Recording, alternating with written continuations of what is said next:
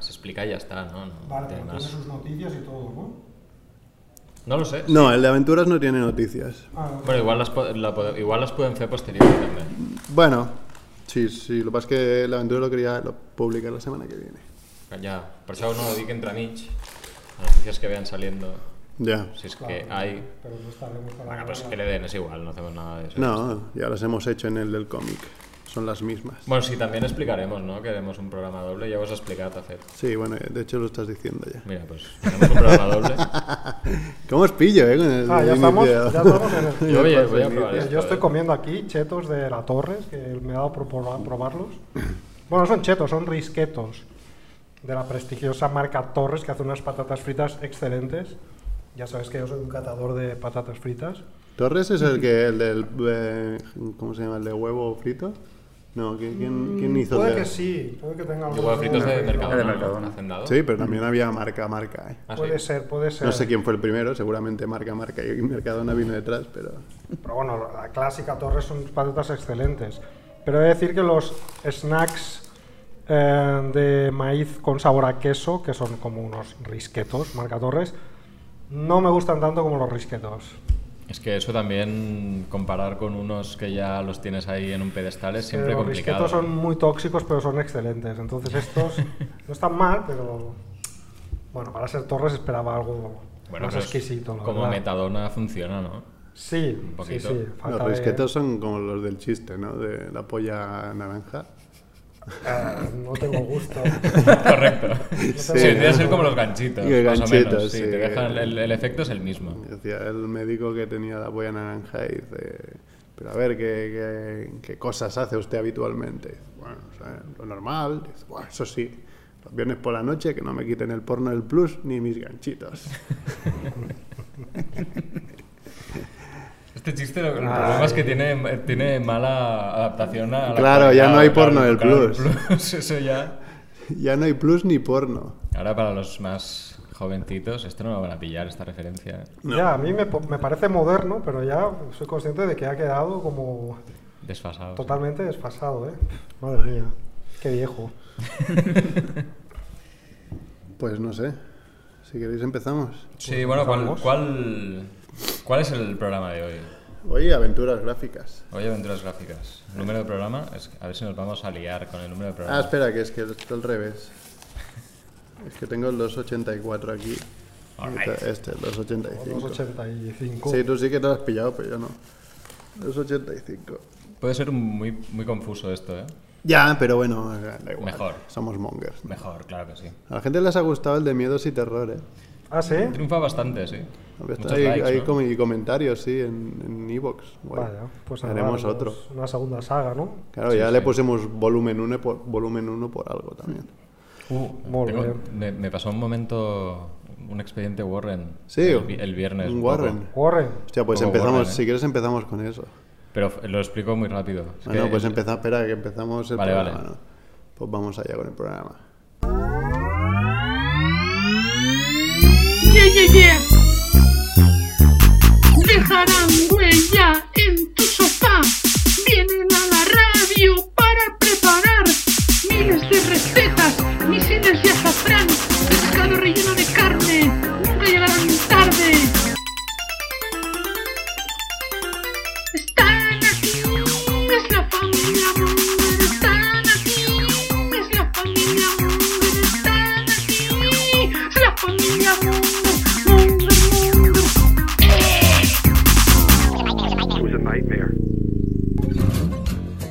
Hola Mongers, bienvenidos a Familia Monger Freak Radio Show, programa 285.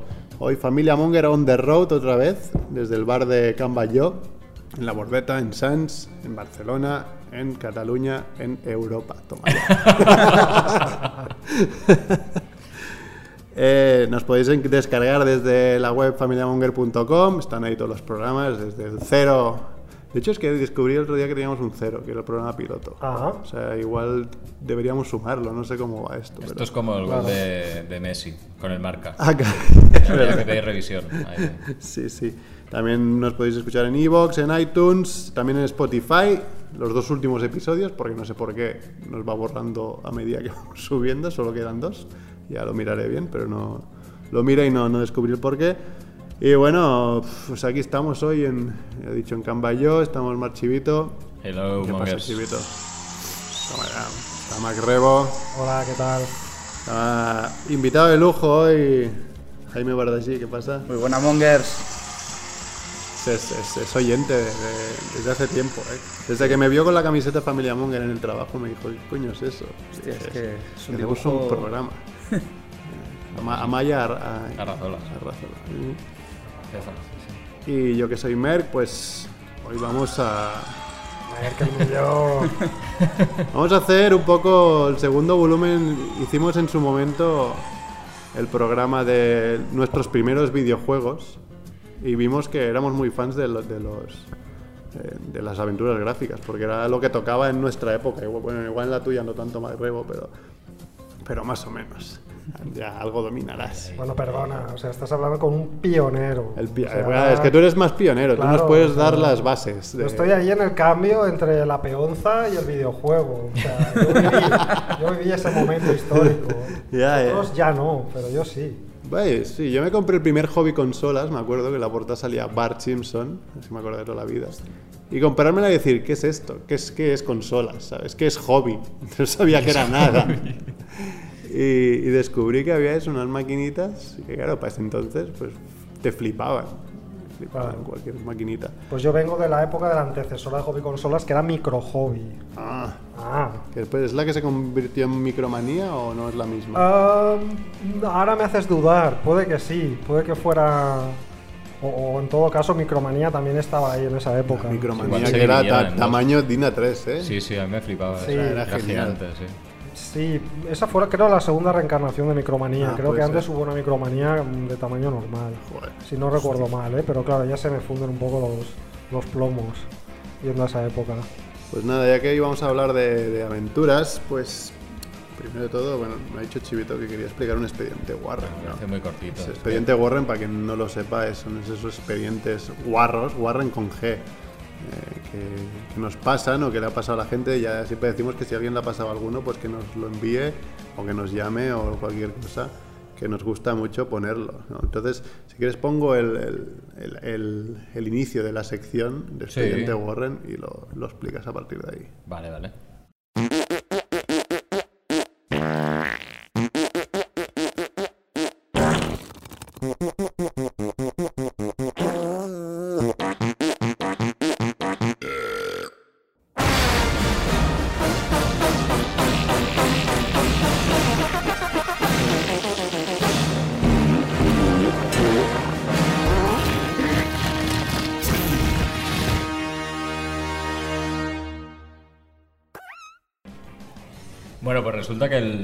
Viernes pasado.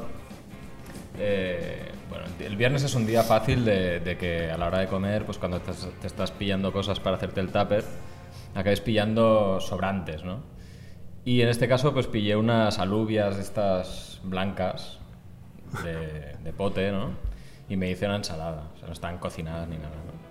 Bueno, yo lo he Entonces- hecho alguna vez. No, está sí, bien. está es- bien. En principio no, no debería pasar nada, ¿no? Bueno, total, que me las comí y tal, y bien más o menos, pero luego por la tarde, pues un poquito mal, así, bueno.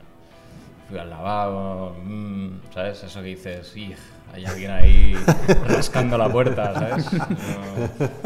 Pero bueno, bien. El problema era que ese día fue el cumpleaños de, de mi madre y de mi suegra también, que es el mismo día. Joder. Ah, que no es la misma, Y pero... no es la misma. Tendría su gracia. ¿En serio? su gracia, ¿no? Sí, sí, somos muy un endogámicos. Chivito sería un Lannister. Sí, Hombre, Lannister. Bueno, un poco- Es a verdad, ver, rubio, ¿eh? más, ¿Cómo lo tienes, más eh? bien Borbón, ¿eh? Igual. ¿o Bueno, qué? hombre, pero vamos a hacerlo más glamuroso, ¿no? O Venga, sea, venga. Un Lannister. Venga, Además Lannister. tienes un poco, un poco Joffrey. Un poco calor. Me quiero ver ahogado. Bueno, da igual. El caso es que, bueno, fuimos a un restaurante a cenar. Y bueno, pues en principio el restaurante bien, ¿no? Y tal. Lo que pasa es que llegó un momento en el que me vino un dolor tremebundo de golpe. Y pinchazos en, en- en los riñones y todo. Muy, muy jodido, muy jodido todo. Total, que fui al baño. El baño era único. O sea, había un, ba- bueno, un baño de, de, de hombres, ¿no? Y otro para mujeres. Y estaba comunicado con el- la sala de, el comedor, ¿no? Solo por una especie de, de- de estructura metálica en la que se veía a través, ¿no? Y luego al lado de este, de este lavabo había como una sala donde tenían cajas con las, eh, con las bebidas y tal, muy pequeña, un edificio de estos reformados y tal, pero que tenía pues bastante mugre y, y oscuridad y un poco chungo, ¿no? Total, que es que me pilló tan repentinamente, había cola, había dos personas delante mío, Ahí. y estuve aguantando el tipo, estuve aguantando el tipo muy bien, ¿eh? O sea, la verdad es que de ahí me corté. En plan, no está pasando nada. Esto, sí, sí, simular normalidad. No me estoy muriendo, no me estoy muriendo. El caso es que, claro, eso, eso funciona como un globo, o sea, eso se va hinchando, ¿sabes? Y, y- y tiene que salir. El caso es que entró el primero, o sea, se fue el que ya estaba dentro y entró el que tenía delante y estaba yo solo ya ahí. Entonces ya no me podía aguantar, me tenía que mover. Eso típico del ascensor, ¿no? Que a medida que vas llegando a tu piso, pues está, estás ahí radar. todo el rato moviéndote a saco. Pues el caso es que me estuve moviendo mucho, entré en la sala, estaba ba- como bailando, levantando los pies y en el momento en el que, que tiraba de la cadena le estuve picando la puerta, implorando para que saliera de ahí dentro. Y casi le abrí la puerta, ¿sabes? Forzando y tal. Eché al hombrecillo que había dentro y le dije, lo siento mucho, me encuentro muy mal. El hombre lo entendió y salió. Hice lo que tenía que hacer. Y yo pensaba, bueno, al menos solo ha sido una persona que ha visto este comportamiento inusual, ¿no? Y cuando salí, que vi- entonces me di cuenta que había una estructura metálica ahí, me di cuenta de que había bastante gente mirando y partiéndose el culo De tu baile, ¿no? de mi O sea, fue un resto de cena con postre de chocolate y todo fantástico, como puedes imaginar. Qué bien ese expediente Warren. Sí, sí. Bien reciente. Yo, yo mientras lo explicaba se me, ha se me, me he acordado de uno, pero se me ha ido ya. Estoy, estoy ahí súper empanado. Pero bueno, ya, ya saldrá. De hecho, Jaime, que tenemos aquí, es el que me contó- el, el- el que montó todo el expediente Warren que os expliqué de- de- del trabajo de ese Ojo. hombre que se bueno. cagó a, a un metro del- de, la taza. Sí, sí, sí. O sea, certificas que fue verdad, ¿no? Que no se lo inventó Sí. Merck. Pero han habido dos casos. Es que eso, es lo, casos. eso es lo misterioso, Sí, ¿no? sí. Sí, la, la primera vez que, que nos pasó, eh, la mujer de la limpieza, bueno, vino ahí súper cabreada, que, que he hecho fotos, que lo voy a enviar a mi, a mi responsable, no sé qué, y lo que hizo directamente fue coger eh, lo que es la tapa del- de la taza del váter y arrancarla y tirarla. O sea, ni la limpió. Y, y- y estuvimos sin tapa del váter durante, durante meses. ah, vale, fue por eso. Claro, fue por eso, dices, que se hincharon los cojones y dijo, yo no limpio esta mierda. Bueno, efectivamente. No, Molaría que se lo hubiera llevado como prueba, ¿no? Aparte de las fotos, ¿no?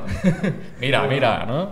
Sí, sí. ¿no? En plan, Claro, pillarle ADN ahí, con un muestras. sobre de esos herméticos, una- Bueno, y ya que hoy vamos a hablar de aventuras, pues qué mejor que empezar con explicando la aventura que, que nuestros tortolitos eh, homosexuales están teniendo por Camboya, ¿no? viaje de novios, ¿no? Sí, sí, sigue, sí. de Maric- momento sigue, ¿no? Los conocidos como Maricón y Quejica, alias Cerf y Barrabés, eh, pues eh, nos han enviado audios.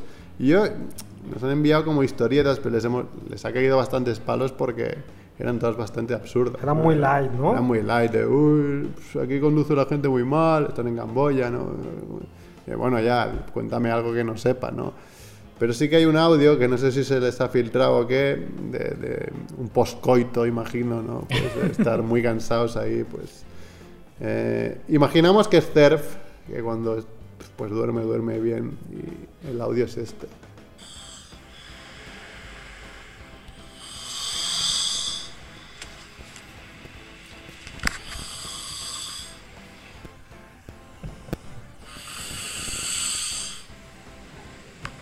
Dura un minuto, ¿eh? Y no hay, no hay plot twist ahí, no, No. hay, no hay. Un poco...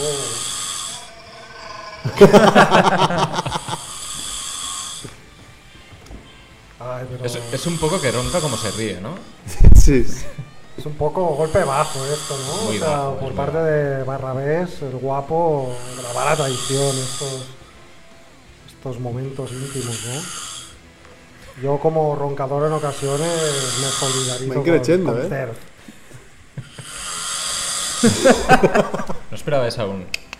Algo, ¿no? Eso, mi madre era experta, ¿eh? lo hacía sin abrir la boca ya, era...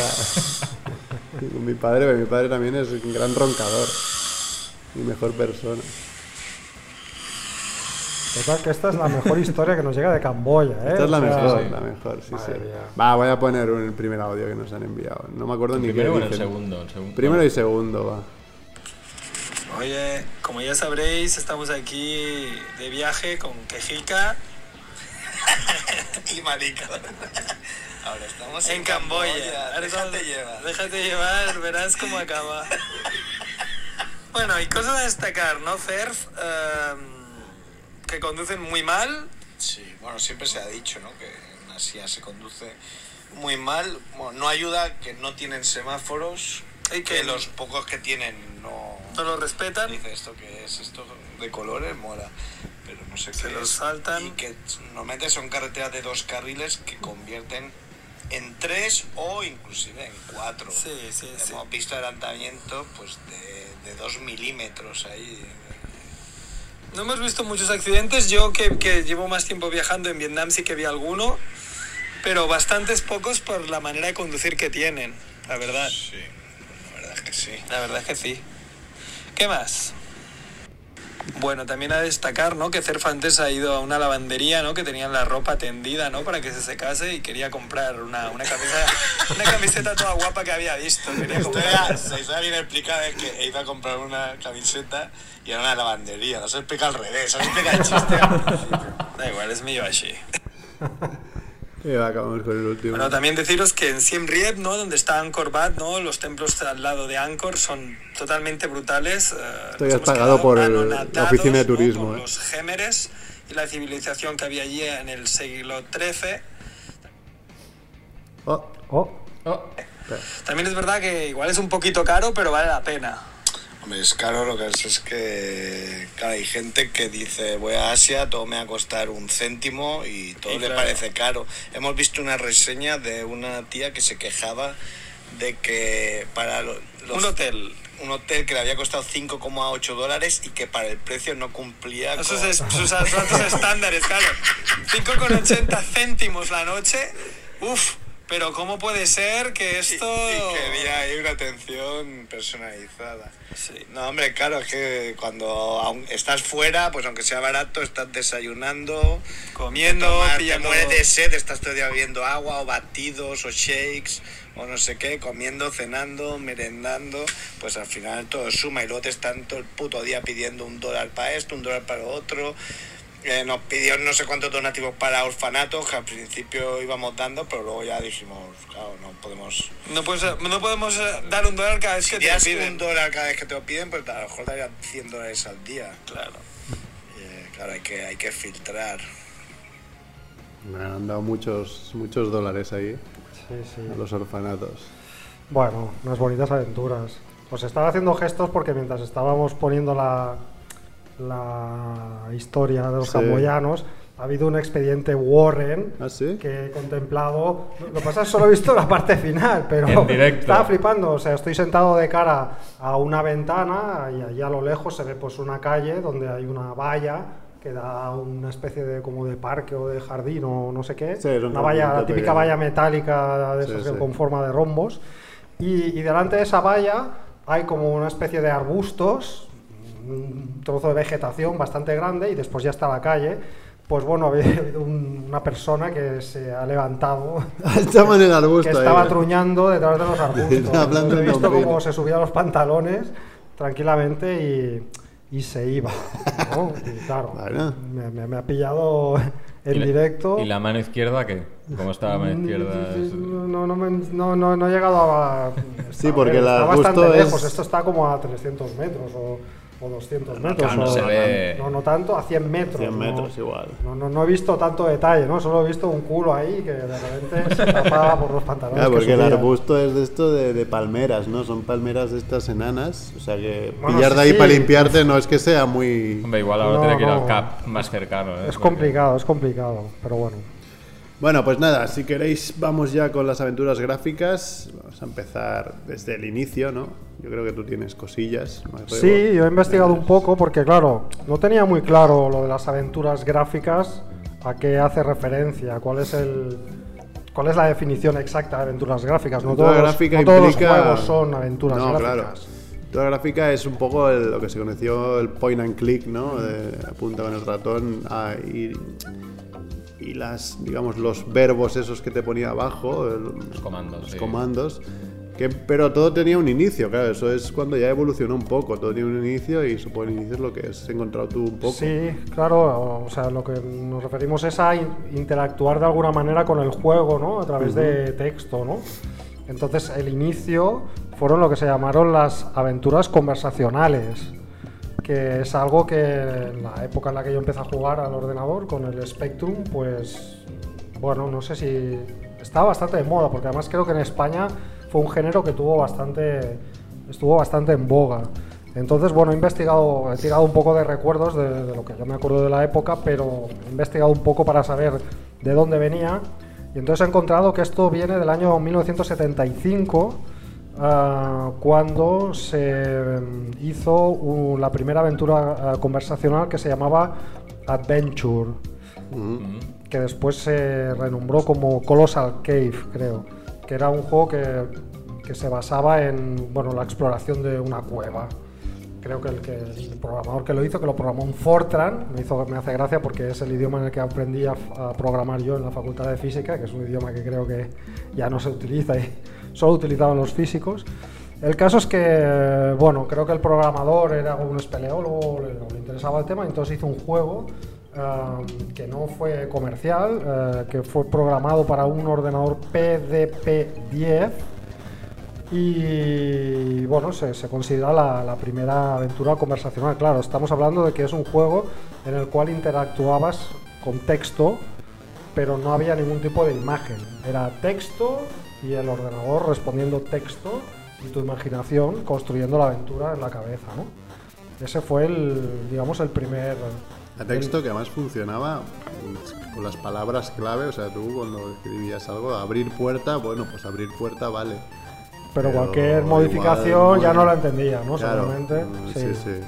sí. sí. Pues- Empujar puerta ya te decía, "Pff, no sé qué me estás diciendo. No, no, no ni no entender, ¿no? Bueno, pues eh, en el 75 fue cuando empezó a desarrollarse todo, todo este mundo con algo tan sencillo como texto versus texto y, y imaginación, ¿no?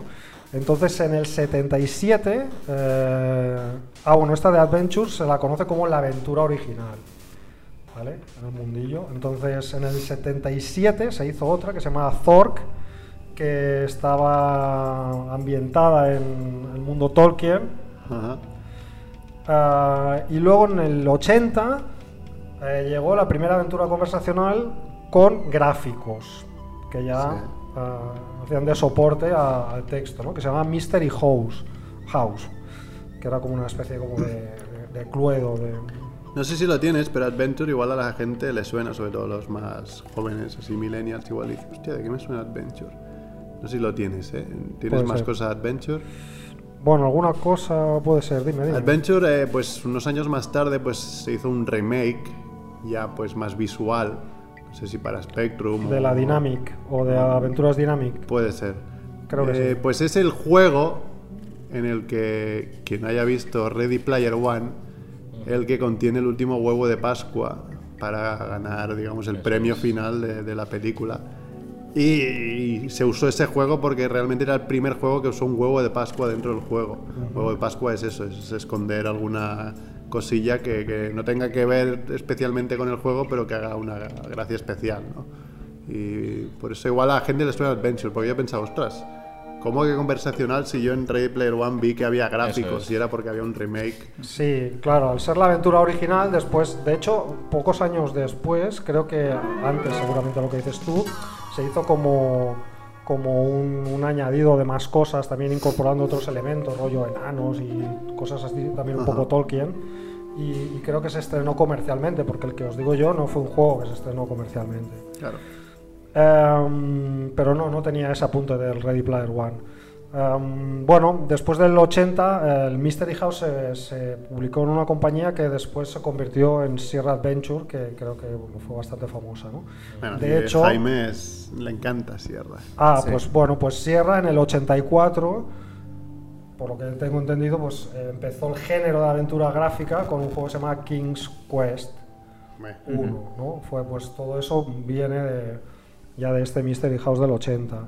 Am, a posteriori de estos, mm, pues así he encontrado un par de ejemplos curiosos, como por ejemplo un juego del 84 que es la guía del autostopista galáctico, Uy, mítico libro. que está escrito por el mismo autor del libro, que Ah, me sí. consta que, Qué que bueno. a vosotros o a alguien de vosotros creo que comentó que le gustaba mucho, no sé si era aquí que, que lo comentó alguna vez en Twitter o bueno, no sé, es un libro que yo, yo no lo he leído, pero bueno, es bastante famoso. Y luego en el 85 hubo un gran éxito comercial que fue el Hobbit Sí. Melbourne House, fue uno de los grandes éxitos comerciales de la aventura conversacional. Y luego, si me dejáis dos minutos más, eh, pues hablo un poco de la aventura conversacional en España, am, que empezó en el año 83 con la mítica compañía española de videojuegos que se llamaba Dynamic, creada por los hermanos Ruiz, que creo que eran zaragozanos. Y entonces, en el 83, hicieron un juego que se llamaba Yanked, programado en Basic, que se ve que tenía muchos bugs. y fue como el primer- la primera aventura conversacional hecha en España. Luego en el 85 hubo la, eh, Alicia en el País de las Maravillas, en el 86 hubo Cobras Ark, que estaba inspirado un poco en el mundo de, de la espada y brujería, que estaba muy en boga en aquella época, todo el rollo de, pues de Conan, de He-Man, del Imperio Cobra, del juego aquel de mesa, de todo aquello. En el 87 hubo un juego conversacional de Don Quijote, Mm. Y otro que era una, para- una parodia mm, de Star Wars que se llamaba La Guerra de las Vajillas. todo esto dentro de todo esto dentro de Dynamic. En el 88 hubo una aventura conversacional titulada Los pájaros de Bangkok, que era una eh, aventura basada en, en Pepe Carballo, en el personaje de Pepe Carballo de, de Montalbán.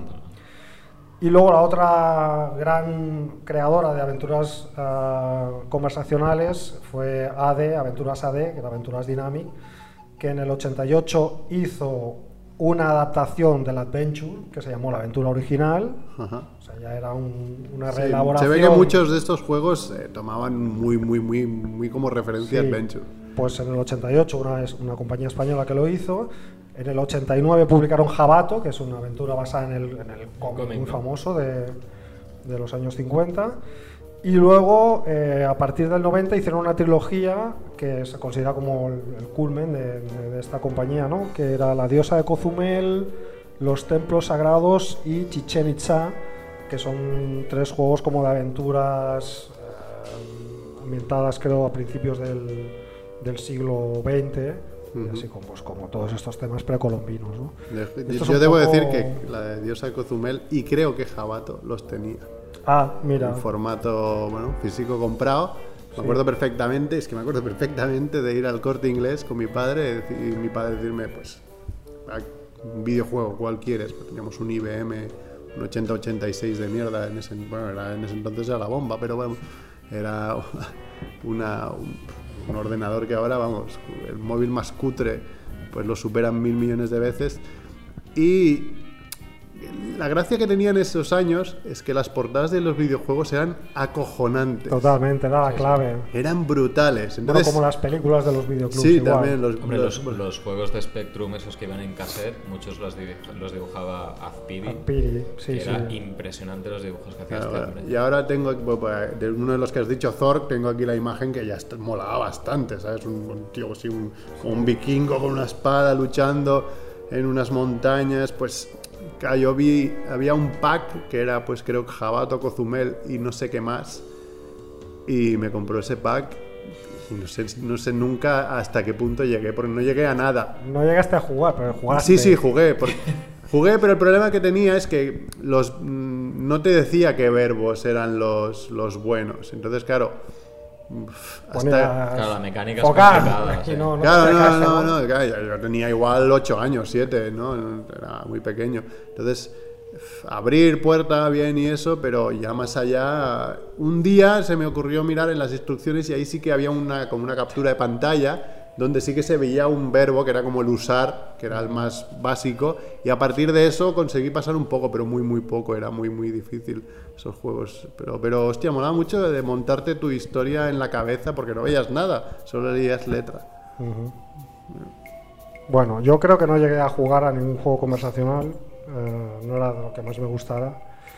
Mm, recuerdo que me fascinaba bastante el Hobbit, la, la, la porta- la- página de carga. Los juegos de Spectrum tenían una página de carga que mientras que se cargaba el juego se iba haciendo como un dibujo que era la presentación, ¿no?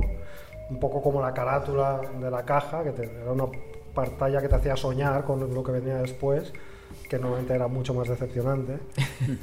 Pero no, no- no recuerdo haber llegado a jugar. Recuerdo que me fascinaba mucho la, la pantalla de carga, pero creo que no, no llegué a jugar a estas, a estas aventuras. Yo, por ejemplo, claro, yo a mí esto ya me pilló eh, muy, muy, muy, muy pequeño. Claro, yo soy del 86, entonces, claro, esto a mí me quedaba como para atrás. Pero eh, me gustaba, me gustaba todo este tema y, y en el colegio, pues me acuerdo, teníamos 11 o 12 años, me pasaron un disquete y fue el primer, el primer juego que jugué así de aventura gráfica, que era el Loom. Bueno, Uf, qué mítico. después vamos a ir al Doom. Hostia. Es de mis favoritos. Claro, y en aquella época no tenía ni puta idea de inglés. O sea, no me enteraba de nada. Yo tenía en Y castellano. luego también otro así, ya más picantón, ahí con 12 añitos también, ahí el Leisure Larry, Larry, mítico. que también era conversacional en aquel momento, bueno, el primero de todos me parece que era, o sea, no había manera de entrar en el bar. y era el principio. Pues, eh, claro, después venía, bueno, el petardazo fue con King's Quest, que creo lo has comentado antes. eh, Sí, como que fue considerado como el, el, eh, fue considerado como el primero, la primera aventura gráfica, ¿no? Ya más allá de, de lo estrictamente conversacional, ¿no? que además está diseñado por una mujer, Roberta Williams. O sea, un poco así, algo como que bastante pionero, pues mira, King's Quest lo, lo diseñó una mujer. Que en ese entonces, pues claro, eh, Chivito, Jaime y yo somos informáticos. eh, pues eh, en ese entonces el programador era el mismo que el diseñador y el mismo que el guionista. O sea, Sí, sí. yo me lo he visto, yo me lo como. Y un poco fue cuando empezó a, a distinguirse esos roles, cuando empezaron a salir cosas buenas. Porque claro, programador puede ser muy buen programador, pues, pues como guionista puede ser un petardo, ¿no? Claro. Entonces, pues eso, después ya empezaron eso, a llegar los Leisure, Leisure Suite Larry, que yo me acuerdo tenerlo en el ordenador este de 8086, pero que claro, para entrar te hacía unas preguntas mm, bastante chungas para distinguir que eras mayor, pero eran chungas y en inglés. Claro, y nada más eran preguntas pues de teoría bastante americana, porque no en inglés y encima de cosas americanas como quién fue el presidente tal, quién es- Claro, y no existía Google, Claro. ¿no? Claro, no había mirarlo nada para mirarlo. Y me acuerdo que conseguí entrar un par de veces solo al juego. Y eso, entrar al bar y poco más. No, no. Era, era, era muy difícil, pero, pero bueno. Y después, pues, em, ya nos vamos a Lucasfilm Games, que es el, el- el que metió el petardazo un poco. Y empezó con Maniac Mansion. Muy mítico. Bueno, empezó con Labyrinth, que es el, el juego que está basado en, en Dentro del Laberinto, la película de, Ah. de- ¿Cómo se llama? De, Peliculón de Jim no, Henson. Jim Henson, que sale de David Bowie y, y la chica que estoy- Jennifer Connelly. Jennifer Connelly, yo enamorado perdidamente desde pequeño. Y quién no, a esas edades también. Madre mía. Eh, pues empezó con Labyrinth y después pues ya pasó a Maniac Mansion, que es como el gran clásico Maniac Mansion, pero que poca gente se ha pasado porque se verá jodidísimo. Era muy difícil, sí, era muy difícil porque podías caer en muchas ocasiones y entonces lo que pasaba es que tú seleccionabas unos cuantos personajes al principio de la historia y si todos acababan encerrados en, en la celda, me parece que ahí se acaba el juego, si no recuerdo mal. Tengo un recuerdo un poco lejano. Que además eran juegos que, que podías morir, ¿no? Después se hizo como. Se salió la moda de que no pudieras morir. Que ahí entró un poco el diseñador Ron Gilbert, ¿no? Y, y Tim Schafer, que fueron los que hicieron más adelante ya Monkey Island. eh, pues que decidieron que no se podía morir en los juegos estos, no te podías que- quedar encallado, algo que me, siempre me ha parecido bastante guapo porque es difícil no poderte quedar en un juego, tienes que diseñarlo perfectamente para que no Sí, la no, puede, líes. no puede haber cabos sueltos porque si Claro, no ahí claro. es como es cuando No puedes usar una cosa que después no puedes recuperar que lo necesitas para más adelante. O sea, el diseño tiene que ser perfecto. Y, y bueno, pues mm, después de, de Maniac Mansion, pues inventaron el motor gráfico Scum, súper mítico. Que Scum, ahora no, lo estaba buscando, no lo he encontrado, pero... Yo lo tengo escrito, Sí. eh, si queréis. Scum es Script Creation Utility for Maniac Mansion. Claro, es el, el motor que usaban. Porque ellos lo que no querían era, pues, eh, ahora aquí me paso programando y si pulsas esto tira para el lado. Si... Ellos querían que ya el, el motor ya funcionara por sí solo y solo pudieras, pus- pusieras las, las partes de, de guion de decir, pues si haces esto te vas para allá, si haces esto te El vas guion, para el otro los lado. sprites también, ¿no? Ya, Pues entonces- los diálogos, los objetos, todo eso que fuera personalizable, ¿no? De hecho, no, no me acordaba antes, pero cuando hablamos de las conversaciones estas de escribir y eso, yo me acuerdo, no sé, Chivito, tú sí, en Vilanova, que estudiamos en Vilanova y la Geltrú, al principio, yo el primer año tenía unos, unos, unos ordenadores de mierda, que no, no eran más que unos terminales, ahora no me acuerdo cómo se llaman estos- esos terminales. No me acuerdo. Pero unos terminales. Es que tú como entraste un año más tarde, igual, igual ya no estaban, igual ya ¿no? no estaban. Pero en el terminal me dijeron, si pones este comando, te sale un juego de enanos y eso, y de... Que no sé, igual era Igual uno era- de estos, igual era- era era- Adventure. era Adventure, podía Pero claro, sí. yo flipaba eh, y te salía ahí, venga, y... a mí sí me habían dicho que lo había programado algún informático de ahí en la universidad, pero bueno, eh, era bastante divertido de... Y, y nadie lo sabía muy bien, porque como no había menús, pues era, tú tienes que escribir esto y sabes que está ahí y molaba bastante. Bueno, pues volviendo a Scum y a las, y a las mm, aventuras gráficas de, de, de Lucasfilms, pues hablábamos del Loom, ¿no? El Loom. Lucas Arts, ¿no? LucasArts, que después se llamó Lucasfilm Games, creo, o al, o al revés. Al revés, ¿no? Al revés, Al Lucasfilm Games y después LucasArts. Loom, yo fue mi, mi primer juego gordo que tuve en el ordenador y me, me, me flipó. Loom, quien no sepa, es, iba de un. Loom quiere decir telar, creo. Es una, de estas de hacer, pues, telas, ¿no? De hacer, pues. No sé cómo no sé, describirlo. Tapices o- Tapices, exacto. Y, y tú eras como una especie de, de- de- de- No era mago, sino un tío así con una capucha y llevabas un bastón. Y ahí en vez de poner el usar, hablar, el no sé qué, pues el bastón lo que tenía eran notas. Y tú con las notas, pues podías abrir puertas, era con- como haciendo magia con la música. La música que tenía de fondo el juego, que la voy a poner eh, en postproducción, era de, basada en, lo- en, en el lago de los cisnes. De hecho, fue una música que, claro, se me quedó de pequeño grabada y cuando fui a ver los Lagos de los Cisnes al teatro, dije, "Anda, coño, la es música de Loom. y dijeron, ¿cómo la música de Loom? Plagio. Plagio. Yo eso no lo había pillado, pero... Y... Que era la música también, perdón por el inciso, de cuando empezaban las películas de terror de la Universal. Cuando salía el logo y utilizaban la música de, del lago de los cisnes. Eso es una cosa que también a mí se me quedó Que además es una música hecha con... sobreimpresionada. Música hecha con sprites de esta, bueno, hecha con MIDI o no sé con qué. sí. Era espectacular. Era, sí. Y, y el juego, pues, eh, no tuvo mucho, mucho éxito. Eh, De hecho, por lo que he leído por ahí, estaba planeado que fuera una trilogía. Pero se quedó en solo el primer juego que yo, yo me había la, la opción fácil que te salía qué, qué tecla estabas pulsando en cada momento y la opción difícil que era todo de oído. O sea, era ya jodido porque ah, tú no tenías los, los- la- las acciones, sino que si sabías que el, el abrir era eh, 3, 4, 2, 1, teníamos mi padre y yo una libreta donde poníamos abrir 3, 4, 2, 1. Te lo tenías que ir escribiendo, pues si no, no- más adelante no te acordabas. Y claro, después tenías que ir evolucionando la idea, de decir, si abrir es 3, 4, 2, 1, pues igual cerrar es 1, 2, 4, 3. Y efectivamente. Pero y es un juego que a mí en ciertos momentos me recordaba un poco el Hobbit, porque hay un momento que vas a una montaña, una especie de montaña solitaria, te encuentras un dragón dentro con todo un tesoro. O sea, tenía muchos, muchos toques. Después del, del Loom, yo al menos en mi casa lo que entró fue el Indiana Jones en la última cruzada. Ah, a mí me encantó ese juego. eso era, era- una cosa. Y eso ahí sí que fue ya el, el- el- el petardazo total de Lucas, Lucas Arts, porque era un juego espectacular, basado en, el- en la, en el- en la película y tenía como partes extra, cosas que no habían salido en la película, pero que encajaban perfectamente.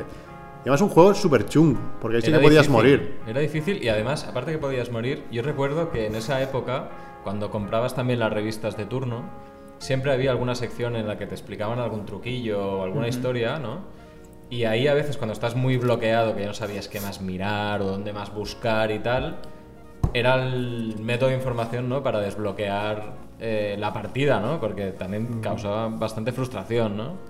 Sí, y sí. sí es verdad que era, un- era un juego difícil, bastante Habían- complicado. Yo recuerdo varios momentos de las catacumbas de, de Venecia, eran jodidas, y el castillo de los nazis era espectacularmente chungo. Aparte que era mu- muy tenso ese momento. Sí, ¿no? sí, Pues porque tenías que, correr para todos claro. lados y tenías que ir para un lado. Claro, pero en estos juegos se podía guardar Sí. el progreso. Sí, sí que se podía guardar.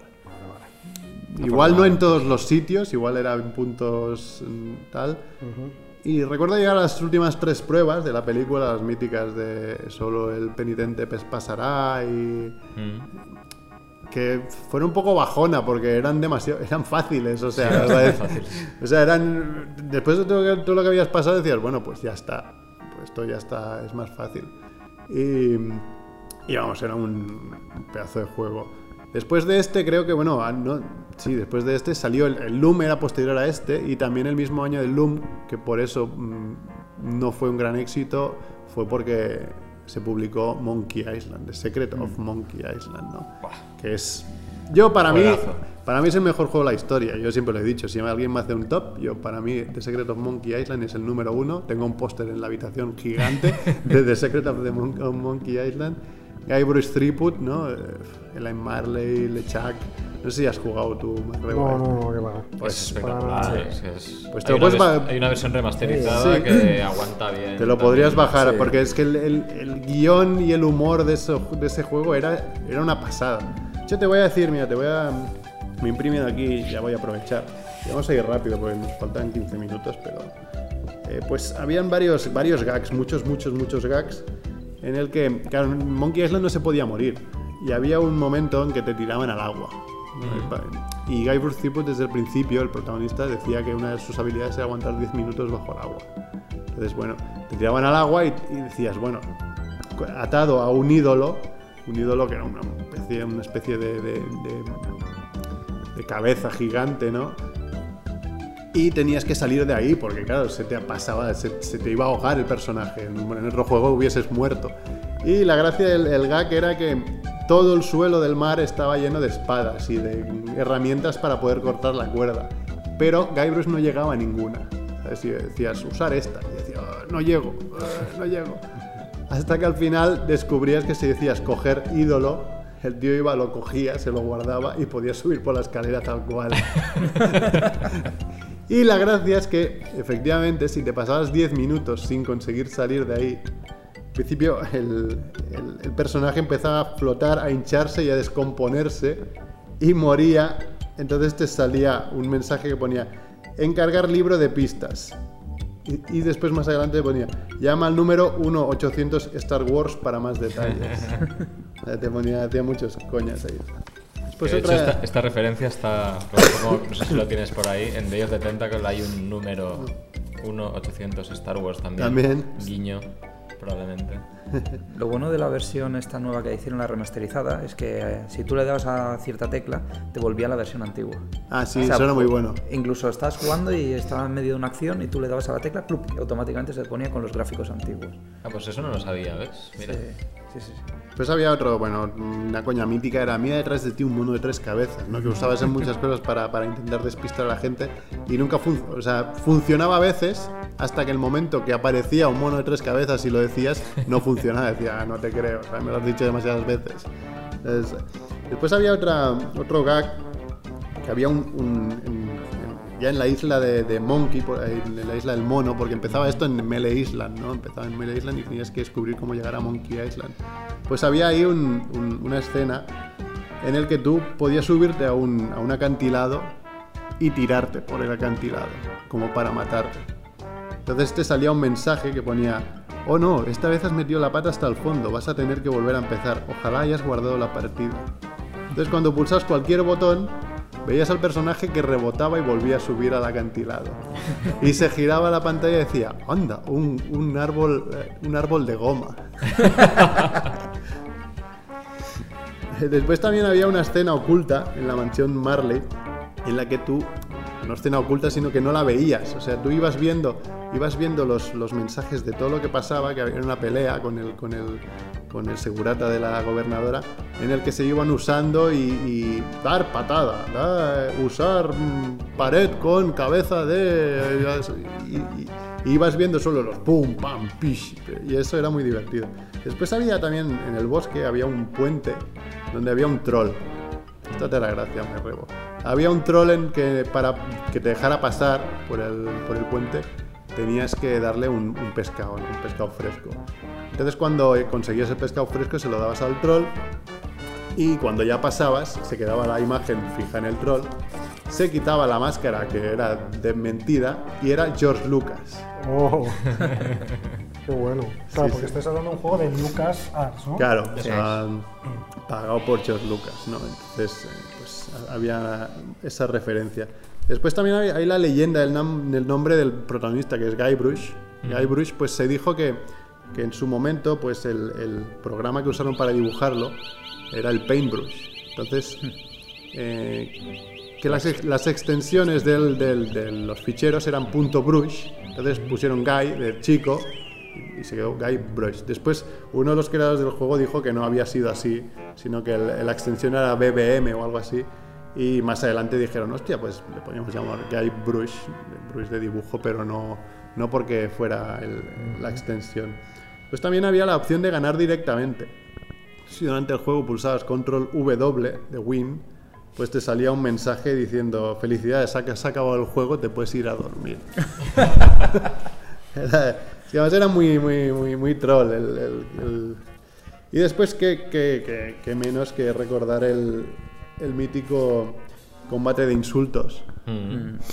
que se hizo súper famoso y más adelante, bueno, en su, igual en su momento se, se supo, pero, pero yo no lo sabía, me enteré más adelante, que estaba escrito frase por frase por Orson Scott Card, el creador de del Ender. juego de Ender. Ah, ahí tenía, claro, dices, hombre, este tío es, es bueno. Después habían referencias a otros juegos. En el mismo bar tú podías preguntar por el Loom, que hemos hablado antes, y ellos mismos te decían, Loom fue un juego que no tuvo demasiado éxito, y que, que se creó por esta compañía, no sé qué. Y no sé, hasta aquí las... las ¿Todos lo jugasteis y lo acabasteis? yo sí. Sí. Yo el Eh, primero sí. El 1, el 2 y el 3. El El, segundo 3 es me- más... Ya es, es- Yo el tercero no jugué. No, pero el los tercero es, primeros sí. es de dibujos ya más ya de los 90 y largos, o sea, era con más calidad. Y estaba bastante bien, o sea, no, bueno, había perdido un poco el, el- esa gracia, sobre todo porque el 2 acaba, el final del 2 era de reventarte el cerebro. Sí, no, no lo voy a contar, si alguien quiere jugarlo porque es muy bueno. A mí no sé si me faltaba algo que no, no, no, no conseguí acabar. No, yo creo que me faltaba algo. Bueno, el- el Esto que dos- había- acabamos de, bueno, que lo que habéis dicho antes, que estaban pensados para que no pudieras quedarte enganchado y tal. Sí. Pues no- yo no había manera. Yo incluso mirando una guía y diciendo tienes que hacer esto, esto y esto, no, no me lo hacía. Algo debía hacer mal. Y el 3 me lo, me lo pasé en casa de un amigo con... Bueno, se lo pasó él y yo miraba. El 2 era muchísimo más difícil, sobre todo porque habían cosas un poco más inútiles. Yo recuerdo, por ejemplo, de para parar una cascada tenías que cerrar una, una tubería que era donde salía el agua y para cerrar la tubería usabas un mono que hacía forma de como de, de pieza para coger la, la tubería y la cerraba. Eso o alguien te lo contaba o era imposible deducirlo. Bueno, lo típico que eran estas eh, pruebas que hacías con todos los objetos Claro. que tenías, a ver si alguno, al final ya probabas con todo, ¿no? En plan, Pollo polea, ¿no? Sí, sí, el, po- el po- un pollo con polea. Si algún día encuentro uno me lo compraré. Pollo de cola con polea. A mí lo que me hacía mucha gracia de todo esto eran la- en los libritos que tenían, eh, bueno, el antipirateo que tenían, Oh, ¿no? era mágico. Mm. Tienes que buscarlo de que no sé qué, no sé cuántos. Y entonces tenías que meter el código para poder acceder al juego. Antipirateo era una redonda, más creo que te lo cuento, una redonda donde había un sombrero, unas- unos ojos, una boca y, y no sé si una barbilla de piratas. Que tú ibas girando y entonces iban coincidiendo y haciendo formas de caras de piratas. Te venía en el manual. Entonces, en el manual. Entonces te salía en la pantalla, dime el código de este pirata y tú tenías que ir montándolo con la redondita hasta que lo clavabas. Entonces te salía en el agujero un, un, un número que era el que ponías en el, en muy el bueno. juego. Si alguien te había copiado los disquets, pues no tenías el manual. O Claro, te habían tenías- hecho una fotocopia. Tenías que hacer la fotocopia y Sí. montarlo tú ahí como pudieras. Decir, madre mía. Entonces, no sé, ya mm, después ya Sierra empezó a... Tú tenías muchos juegos de- que te encantaban de Sierra, ¿no? Sí, sí, sí. Yo, ¿Cuáles me has dicho yo de antes? Sierra, básicamente, a mí el que más me gustó fue el de Gabriel Knight. Eh, bueno, era un. como un. un tío que trabajaba en una tienda de libros así antiguos y también era como investigador. Y la primera aventura va sobre, sobre vudú, ¿no? sobre un caso de rituales vudú, asesinatos y tal. Y era buenísimo, era buenísimo, me encantaba, sobre todo la música también. Hicieron un remake hace poquito también. Y luego el, el- el segundo y el tercero que hicieron ya, bueno, fueron por otros derroteros, ¿no? El segundo fue un caso de un hombre lobo y ese, y ese creo que fue uno de los primeros que eran videoaventuras gráficas. No, no sé si jugasteis alguna. Eh, que Sierra tenía varios de estos, como Fantasmagoria, que también tenía Fantasmagoria 1 y 2, que bueno, al final lo que son son actores eh, reales que bueno, hacen, se graban haciendo los movimientos, se graban haciendo las escenas de, bueno, de cinemáticas de habladas y tal. Y tú cuando, bueno, cuando vas jugando sigue siendo un point and click, eh, pues bueno, eso se va moviendo el muñequito y realmente es, no es un muñeco, sino que es un- una imagen de como de un vídeo con mientras se mueve la persona. Y, y, bueno, Sierra tenía todo este tipo de aventuras que eran buenísimas. También llegó un momento. No, este- el Nos tío- hemos saltado también de Lucas, Lucas Arts, eh, que mucha gente nos dijo que es su favorito, que yo no he jugado nunca. Bueno, hay uno que no he jugado nunca y otro que he jugado poco. Uno es el Indiana, Indiana Jones and the Fate of Atlantis, que Brutal. fue el- el- lo máximo ya. Nunca He jugado ahora últimamente porque me lo había bajado, me lo he comprado por Steam, pero no, nunca me lo he pasado. Y Era más juego- difícil, yo creo, que, Claro, que sí, la difícil. última cruzada. ¿eh? Pero que estaba mejor diseñado en el tema de Sí. que no podías morir tanto, ¿no? Igual. Y es el típico juego que todo el mundo ha dicho, ¿por qué no hacéis la película de esto? Correcto. Todos jugáis en ordenador, ¿no? Entiendo. Sí, Sí, sí, sí. Y después también la segunda parte de Maniac Mansion, que ya ha cambiado un poco el diseño, como más, mucho más chulo, ya Más cartoon. más cartoon, que es el Day of the Tentacle. Para mí, para mí este es el juego. Mi, mi- mi- mi juego top de la historia, yo creo que sería este, en el que más horas he pasado y más veces he jugado y me lo he vuelto a pasar 20 veces. Yo creo que es este. Y este vez es otro que no, no, no he jugado. De vez en cuando están, está en iPhone y, y de vez en cuando hacen descuento de por 89 céntimos te lo compras. Y siempre se me pasa la puta oferta. Pues Y- es, y- a ver, lo que pasa es que, no sé, dentro de que cabe, como el dibujo es muy así cartoon Sí. y tal, aguanta bastante. No, es que además lo han hecho, rem- han remasterizado. Sí, ¿eh? claro, O sea, se ve un poquito mejor ahora, ¿no? Pero la gracia que tiene es esta, ¿no? Que para mí mezclar también eh, viajes en el tiempo, tienes tres líneas temporales, personajes eh, bastante míticos, uno de ellos era uno de los personajes de Manic Mansion, que era Bernard, con referencias también a Manic Mansion, es que tiene muchos elementos de humor aparte de que, que lo hacen muy mítico, o sea, es que desde el concurso de belleza en el que estás decorando una momia para ganarlo con una dentadura de un caballo, en fin, es que es- era muy loco, era muy loco y, y la verdad es que para mí es, es- es, vamos, es- está ahí con Monkey Island, digamos. No sabría si decirme por uno u otro, ¿no? Pero sin duda es ultra top. Pues esto fue la época dorada de los juegos Sí, de sí, aventura sin gráfica. Después ya mediados de los 90, finales, la cosa fue decayendo. Salieron juegos muy buenos como el Sam Max, el Dick. Muy difícil. El Dick, que es- fue un juego de Dick, que fue un juego que publicitó Steven Spielberg porque la idea era suya. o sea, ¿Dick? Dick, de, sí, ¿De rabo? de- Dick, no. claro, la- De Whiskey Dick.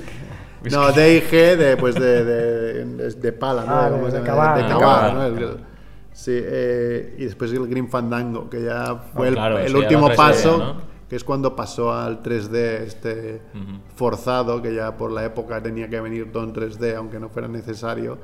Eh, pues el Green Fandango que también tenía muchos, muchos, muchos fans, pero yo no llegué a jugar tampoco a este. Entonces no sé si tenías tú también uno... Sí, hace un poco bisagra igual, ¿eh? Entre estos últimos de las últimas generaciones, era un juego de los 90 que creo que es muy mítico sobre todo por la portada que tiene que es Dark Seed. Dark Seed tiene una, una- bueno, el arte de Dark Seed lo hizo Giger, HR Giger, Hostia, conocido claro, el- el sobre todo de Alien. por, por, por Alien, sí, por el xenomorfo y bueno, por, por todo el, el tipo de esculturas que hace, etcétera, ¿no?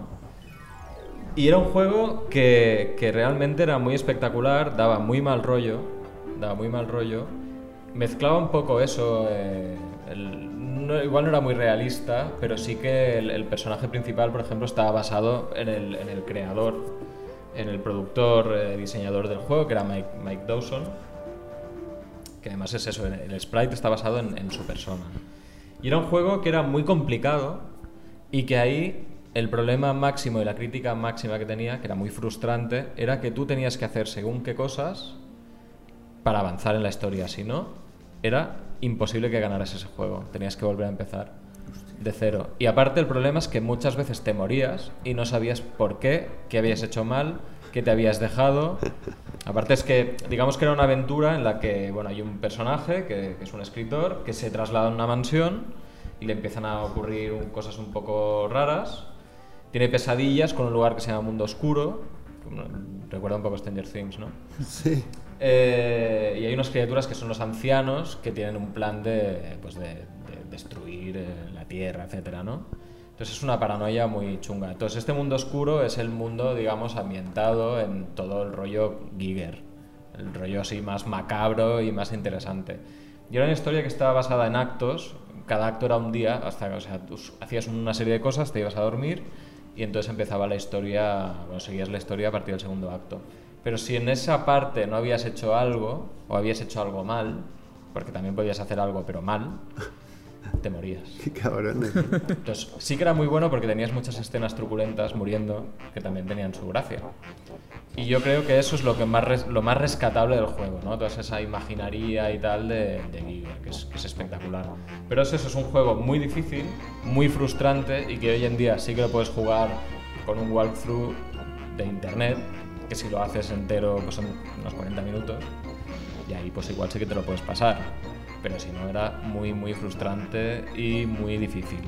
Hicieron una segunda parte que creo que no tuvo el mismo, el mismo problema. Pero ya no tuvo tanto éxito y la historia ahí terminó. Pero bueno, muy reseñable Darkseid. Después, eh, bueno, salieron ya en Broken Sword, también habían varias entregas de... Buenísimo. Sí, en- no sé, no sé cuáles más tenéis. eh, Yo, yo tengo uno, una mención especial que me encantó porque también el tema me gusta muchísimo, el- la aventura gráfica de Expediente X. hostia, Era, o- era otra videoaventura gráfica, exactamente, lo mismo que, que estaba contando antes. Eh, lo mismo, la misma mecánica, bueno, actores que grababan las cinemáticas y tal, pero luego el juego era point and click. Entonces, bueno, tú ibas seleccionando, en este, en este caso, si no recuerdo mal, no se veía el protagonista, tú solo veías la sala y entonces, bueno, ibas cogiendo los, los, los ítems, haciendo, pues modificando las cosas y, bueno. Y lo bueno es que el protagonista no era ni Mulder ni Scully, sino que, bueno, en, la- primera cinemática introductoria te veías cómo desaparecían, una luz misteriosa, ¿no? Y ya está, aliens otra vez. Y entonces, bueno, pues eh, tú eres el encargado por Skinner para buscarlo.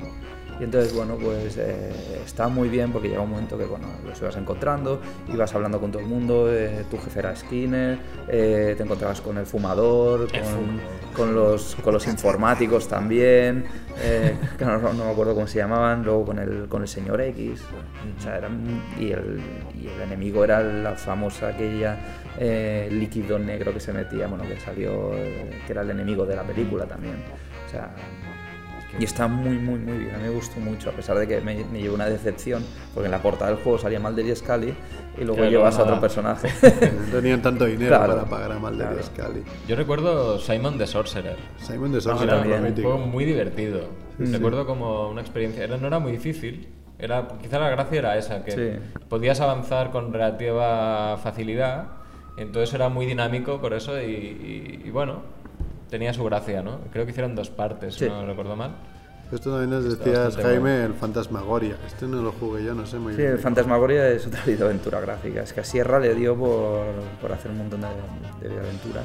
Y bueno, este era. Yo, yo me acojonaba. Yo me acojonaba. Era, el primero iba de una, de una escritora que se compraba una casa por ahí abandonada con su marido. Y se ve que había pertenecido a un mago, no sé qué hostias, que luego también era eh, brujo. O sea, hacía como magia negra y tal. Entonces, bueno, se poseía al marido. Y bueno, habían escenas un poco turbias, ¿no? Aquí me parece que también podías morir, que el marido sí te pillaba, eh, bueno, violencia de género. y entonces nada, pues eh, era otra aventura. Y el segundo era algo diferente. Era el típico trabajador americano en un cubículo que estaba súper amargado y no sé qué, y de repente le empezaban a pasar mil historias súper raras. Y, y bueno, lo típico, ¿no? En aquella época estaba de moda las manos que salían de las paredes y te cogían de la cara. Y, o sea, era... Qué bueno. Pero bueno, era, era curioso y a mí me gustaba mucho. Bueno, La gente en Facebook nos ha dicho un poco lo que hemos hablado nosotros. Después Angelillo Rodríguez nos dice que le dio mucha caña al Hollywood Monsters. que Es uno que salió ya un poco cuando está la Ah, cosa sí, de capa sí. caída y que además creo que era español. Sí, este era español. Me suena a la carátula este. sí. Y después, bueno, los Indiana Jones, los Gloom, Monkey Island, Day of the Tentacles. Y pues ya vamos a ir acabando, pues dejaremos un mundo gilipoy de, de juegos, de aventuras gráficas. Pero antes, pues decir que en los últimos años ha habido como un pequeño repunte también de estos juegos. Eh, salió, salieron unos que un juego que se, que se llevó varios premios, que era el de una aventura gráfica es diferente a lo que al point and click que conocemos. Era más, digamos, video, una videoaventura, ¿no? Que son los de los, que son varios capítulos, los de The Walking Dead. Ah, que sí. si no habéis jugado están muy bien. Sí, sí. De hecho, yo jugué el primer capítulo que era como gratuito y había un momento que tenías que elegir entre salvar a tu hijo o, o, o sea, porque te daba opciones y además un tiempo limitado de 4 o 5 segundos y había- eran momentos de decir, la madre que os parió, ¿cómo me haces elegir entre estas dos cosas, no? Después habían, salieron varios más de estos, uno del de Back to the Future, ¿no? de Regreso al Futuro también, de, de este estilo. Y ya hace un par de años creo salió, que de hecho le envió un correo al, al- al diseñador de los, de, los, de los dibujos, que es catalán, Octavi, no me acuerdo el apellido, que se- si lo buscáis por Pixel Hug, Hug, H-U-H, pues eh, encontráis sus diseños, que tiene diseños muy chulos en, en Pixel, Pixel Art. Pues es la del juego que también diseñó Ron Gilbert, el de Monkey Island, que es Thimbleweed Park que es muy muy chulo, está para todas las plataformas, es hace un par de años y, y es divertidísimo y además es muy muy muy, de ese- muy del estilo de esa época. Y pues nada, no sé si tenéis algo más que Ah, decir. bueno, simplemente que ahora, desde hace unos años, también ha, ha habido una serie de juegos eh, de aventuras gráficas eh, que se llaman Deponia. ¿no? Pero son, son bastante actuales. Lo que pasa es bueno, son las aventuras gráficas que intentan imitar a los antiguos, ¿no? También con un humor así un poco ¿Cómo has dicho se llama este? Deponia. Y entonces, bueno, son como cuatro o cinco ahí sacando. Son, son secuenciales. o sea, buscaré, buscaré. Para enterarte del segundo te tienes que haber pasado el primero. Pues nada, os dejamos con Mundo Gilipoll y aquí pues lo dejamos Macrebo, merci Macrebo, gracias. Chivito. Jaime, merci por venir. hasta luego. Y yo que soy Merck. Hasta la siguiente semana. Adeu. Deu, deu. Adeu.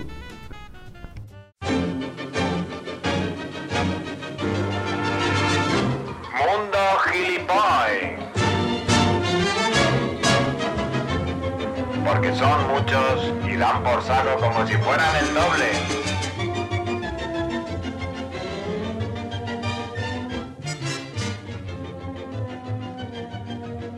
Hola amigos de Familia Monger, hola amigos de Mundo Gilipoy. Aquí os habla un acatarrado Quique y hoy, como, como anunciaban los Mongers, vamos a hablar de aventuras gráficas. Pero, pero demonios, eh, que me aspen. eh, ¿Qué hace Max Rebo en mi salón de Vallecas? No tenía muy claro lo de las aventuras gráficas, a qué hace referencia, cuál es, el, Comprendo. cuál es la definición exacta de aventuras gráficas. Eh, pues verás, es muy, es muy fácil, Max. Una aventura gráfica es, es una aventura... eh, mira, te lo, te lo voy a explicar con un ejemplo. Una persona que se ha levantado, Estamos en el arbusto. que estaba truñando detrás de los arbustos. Hablando He visto cómo se subía los pantalones tranquilamente y Bueno, pues ahí tienes un buen ejemplo de lo que es una aventura gráfica, ¿no? Eh, cagar en la calle siempre es una aventura y el modo en el que lo habéis contado es bastante gráfico, ¿no? Las aventuras gráficas fueron un fenómeno sociocultural en los 80 y marcaron una generación. Para muchos representaron nuestro primer contacto con un ordenador o con un videojuego. Y si una aventura gráfica nos marcó más que ninguna, esta fue Monkey Island. Las dos primeras entregas funcionan además como un bloque, la 1 y la 2. Este videojuego es, un hijo del abuso de las drogas y su surrealismo ha, marcado una generación. El Monkey Island ayudó a catalizar la idiotez de una generación de niños en los 80 que crecieron para convertirse pues, en mongers. Mongers que se sienten cómodos en un concurso de escupitajos, eh, usando una olla como casco, un pollo con polea, o un mono como una llave inglesa, o en un duelo de insultos. Pero este juego también ha tenido otras secuelas, que quizá la más obvia sean las películas de Piratas del Caribe. Sin duda alguna es el peor pirata que he conocido nunca. En estas películas es muy fácil identificar a Guy Threepwood como un papel dividido entre Johnny Depp y, Orlando Bloom, ¿no? Jack Sparrow y Will Turner, a la gobernadora Marley en el papel de Elizabeth Swan eh, y al pirata LeChuck como Héctor Barbosa, ¿no? Como el pirata Barbosa. Hijos míos, lo siento. Siempre recordaréis este día como el día en que casi capturáis. Pero en Mundo Gilipoy nos interesan otro tipo de secuelas. Vamos a hablar de dos videojuegos. El primero, Isla Moncloa, en vez de Monkey Island, eh, Isla Moncloa. En este pequeño videojuego al que podemos jugar online, eh, vamos a manejar a Mariano Rajoy Bray, un pirata que va a recrear los duelos de insultos que aparecían en el Monkey Island, ¿no? Tendrá que luchar contra Pedro Sánchez, contra Pablo Iglesias, Albert Rivera y Alberto Garzón, y con un contendiente que tendremos que desvelar. En lugar de insultos, eh, lo que tendremos que hacer es completar las frases de Mariano Rajoy. Frases como es el vecino el que elige al alcalde, eh, is very difficult todo esto, la cerámica de Talavera, todo- todas aquellas célebres genialidades del bueno de Mariano. La otra secuela es un crossover entre Monkey Island y Regreso al Futuro 3. De hecho, el título es Regreso al Futuro 3 en el timeline de Monkey Island. Este videojuego, que está en desarrollo y está hecho por fans a espera de financiación, parece que está hecho para que los fans, eh, los niños de los 80, manchemos los pantalones, ¿no? Tengamos poluciones nocturnas porque es nostalgia en estado puro. De momento podemos jugar a una, a una pequeña parte del juego, que es la que se ha desarrollado para mostrar la idea, ¿no? Como, como concepto, y ya solo esa idea es maravillosa. Comenzamos en el momento en que Marty McFly va a quemar el almanaque. Emmett Brown está volando en el DeLorean en medio de la tormenta en 1955 y estamos comunicándonos con él a través del walkie-talkie cuando Emmett Brown desaparece con el DeLorean fulminado por un rayo. A partir de aquí nuestro objetivo será encontrar el DeLorean en la mina, pero ya en una isla que empieza a recordar a, la dinámica de juego de Monkey Island. Por supuesto, los controles son los mismos que en el juego original de, de Monkey Island. Esta parte del juego la podéis descargar gratuitamente y actualmente no sabemos cuál es el estado de desarrollo del juego, pero desde luego estamos eh, rezando cada día para que esto se lleve a cabo. Y esta era mi aportación a las aventuras gráficas y en concreto a LucasArts y al Monkey Island. ¡Un abrazo, Mongers!